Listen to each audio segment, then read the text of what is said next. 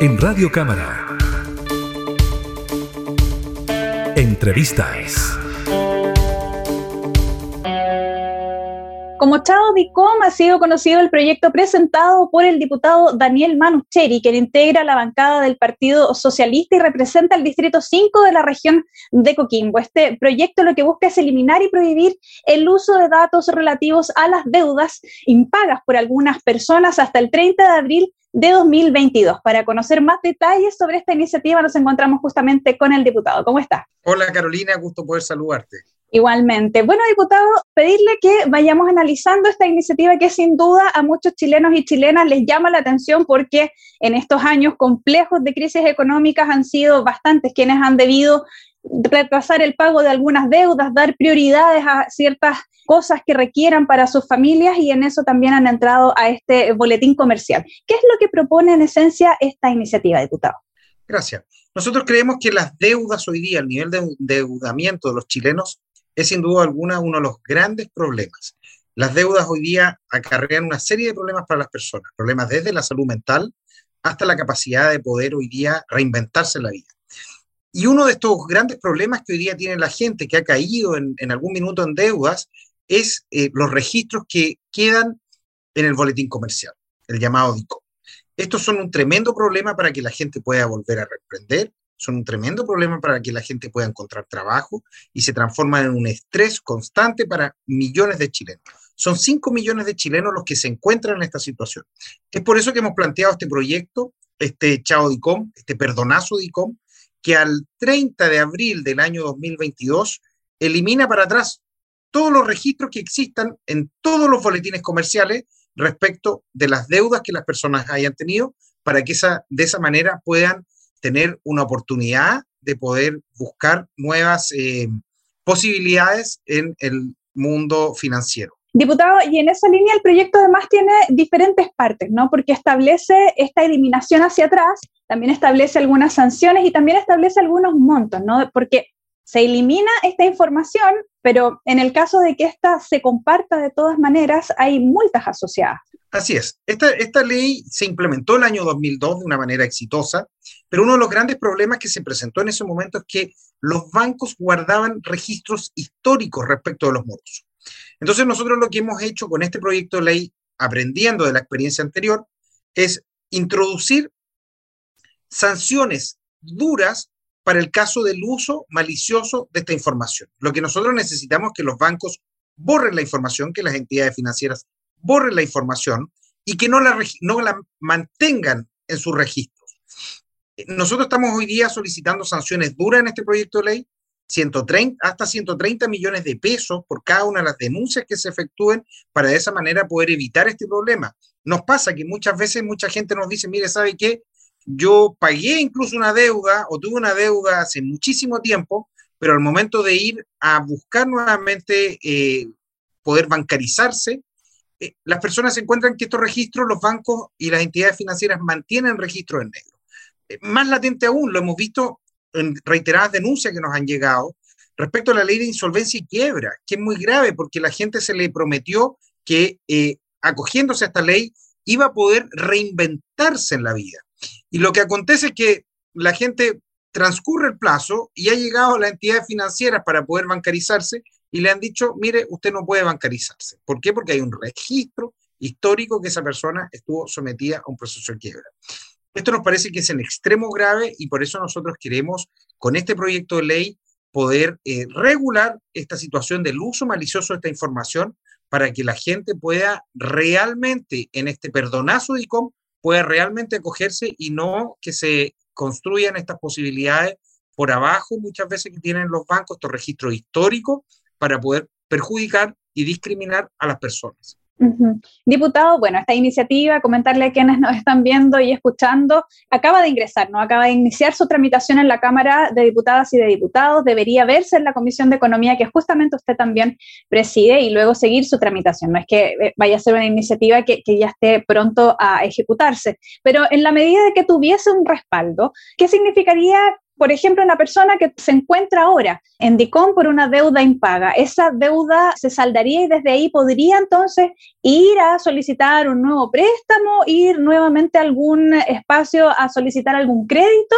Sí, lo que es importante señalar, las deudas, no, esto no es un perdonazo respecto a las deudas, para que la gente no se vaya a equivocar al respecto y diga después, ah, mire, no, que chanta, este diputado dijo que yo me iban a perdonar la, deuda y me están embargando los muebles de la casa por, por, esa deuda. No, aquí no se están perdonando las deudas. La gente que tiene algún tipo de deuda tiene toda, y, está en algún litigio, eso va a mantenerse.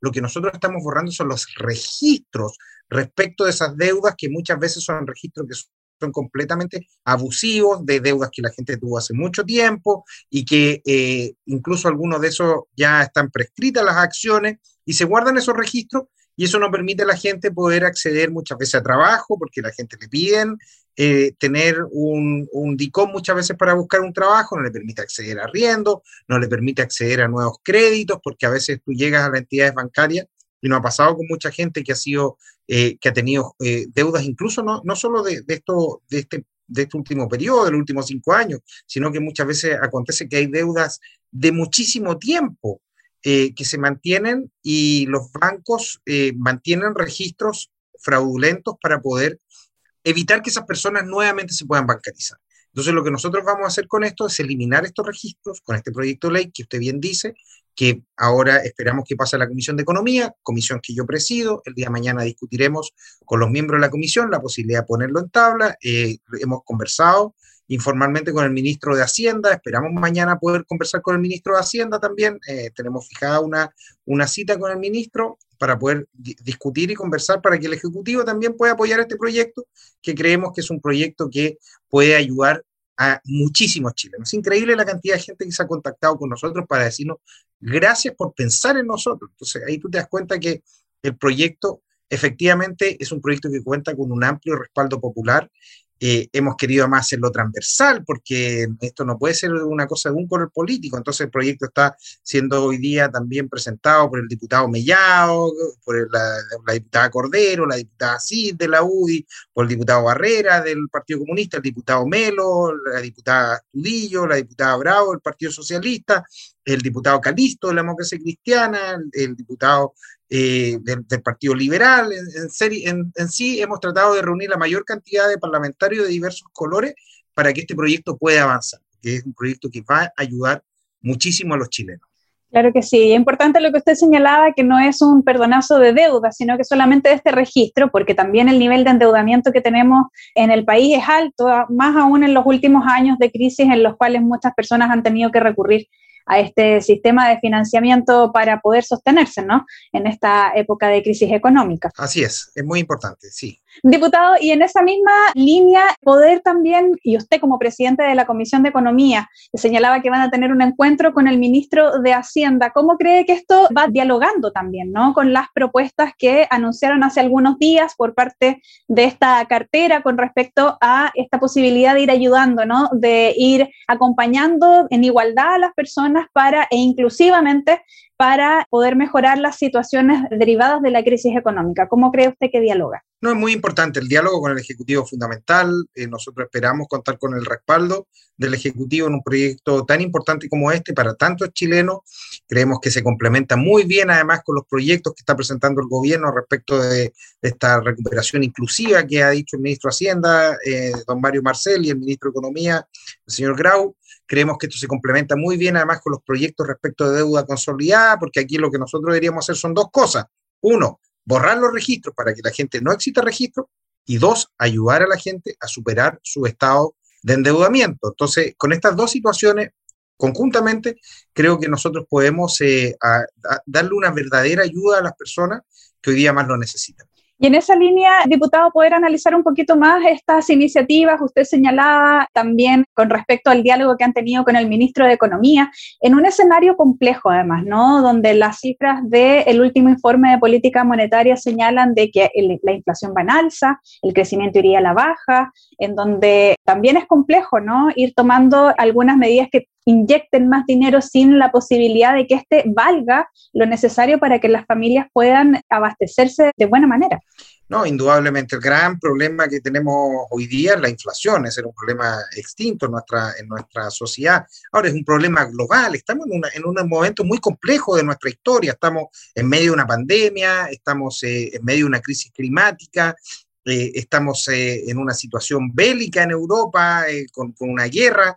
Entonces, indudablemente es un, es un contexto extremadamente complejo en donde la inflación es un fenómeno mundial, pero sin duda alguna también es un fenómeno nacional eh, que nosotros tenemos que poner atención, porque si nosotros colaboramos para que aumente la inflación, eso golpea a las familias más pobres de nuestro país, cuando, cuando sube el aceite, cuando sube el pan, cuando sube la harina, cuando suben todos los servicios de, las personas, eso afecta mucho a la ciudadanía. Y no, no vamos a sacar nada con, con subir los salarios, eh, 50 mil pesos, si el costo de la vida va a subir 100, entonces eh, creo que es un tema extremadamente relevante y nosotros tenemos que, las autoridades y los políticos, actuar con la suficiente responsabilidad para poder entender que las decisiones que nosotros tomamos le afectan en la vida de millones de personas.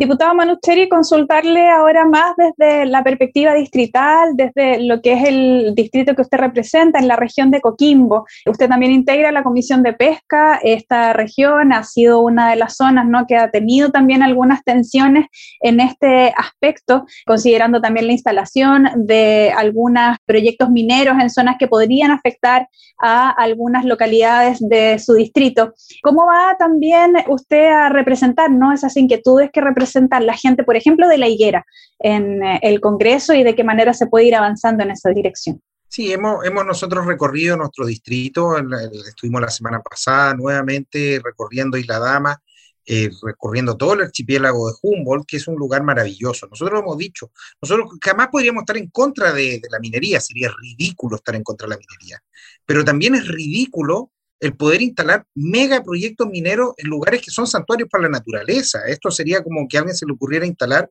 un proyecto mega minero en el Parque Yellowstone o en la isla Galápagos. Cualquiera diría, oye, no, esto es una locura. Entonces, lo que aquí se quiere hacer es, es una verdadera aberración. Nosotros lo hemos dicho, Dominga es un proyecto ligado a la corrupción, es un proyecto que va a traer muerte. No es posible que nosotros, este lugar que no nos pertenece a nosotros, este lugar es de nuestros hijos, de nuestros nietos, de, los nietos de nuestros nietos. Y el deber nuestro es preservar este lugar en las mismas condiciones que se encuentra hoy día. Y para eso nosotros tenemos que oponernos con fuerza a este tipo de, megaproyectos mineros, lo hemos dicho con toda la fuerza. Nosotros hemos dicho que acá no, no, no, la localidad no necesita estos megaproyectos, porque aquí lo que la gente tiene son actividades económicas milenarias. La pesca es una actividad, la pesca artesanal es un, lugar, es una actividad económica que se desarrolla en este, en este espacio. El turismo hoy día, sin duda alguna, tiene una tremenda potencialidad.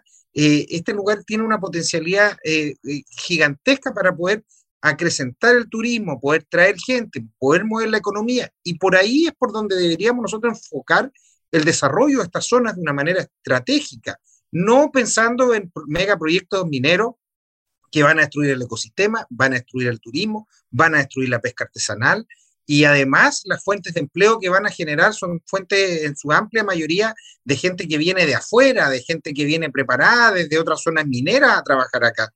Entonces, nosotros por eso hemos dicho con mucha fuerza que estamos en contra del proyecto minero Dominga, estamos en, contra de la instalación del, del megapuerto de Cruz Grande, porque esta es una zona que tenemos que resguardar. Muchas gracias, diputado, por este espacio de conversación y por ir analizando ¿no? estos diferentes eh, trabajos legislativos en las dos instancias en las que usted participa. Bueno, también participa en deportes, pero ahí vamos a dejarlo para una próxima entrevista. Que esté muy bien. Muchas gracias, Carolina. Hasta pronto. Entrevistas en Radio Cámara.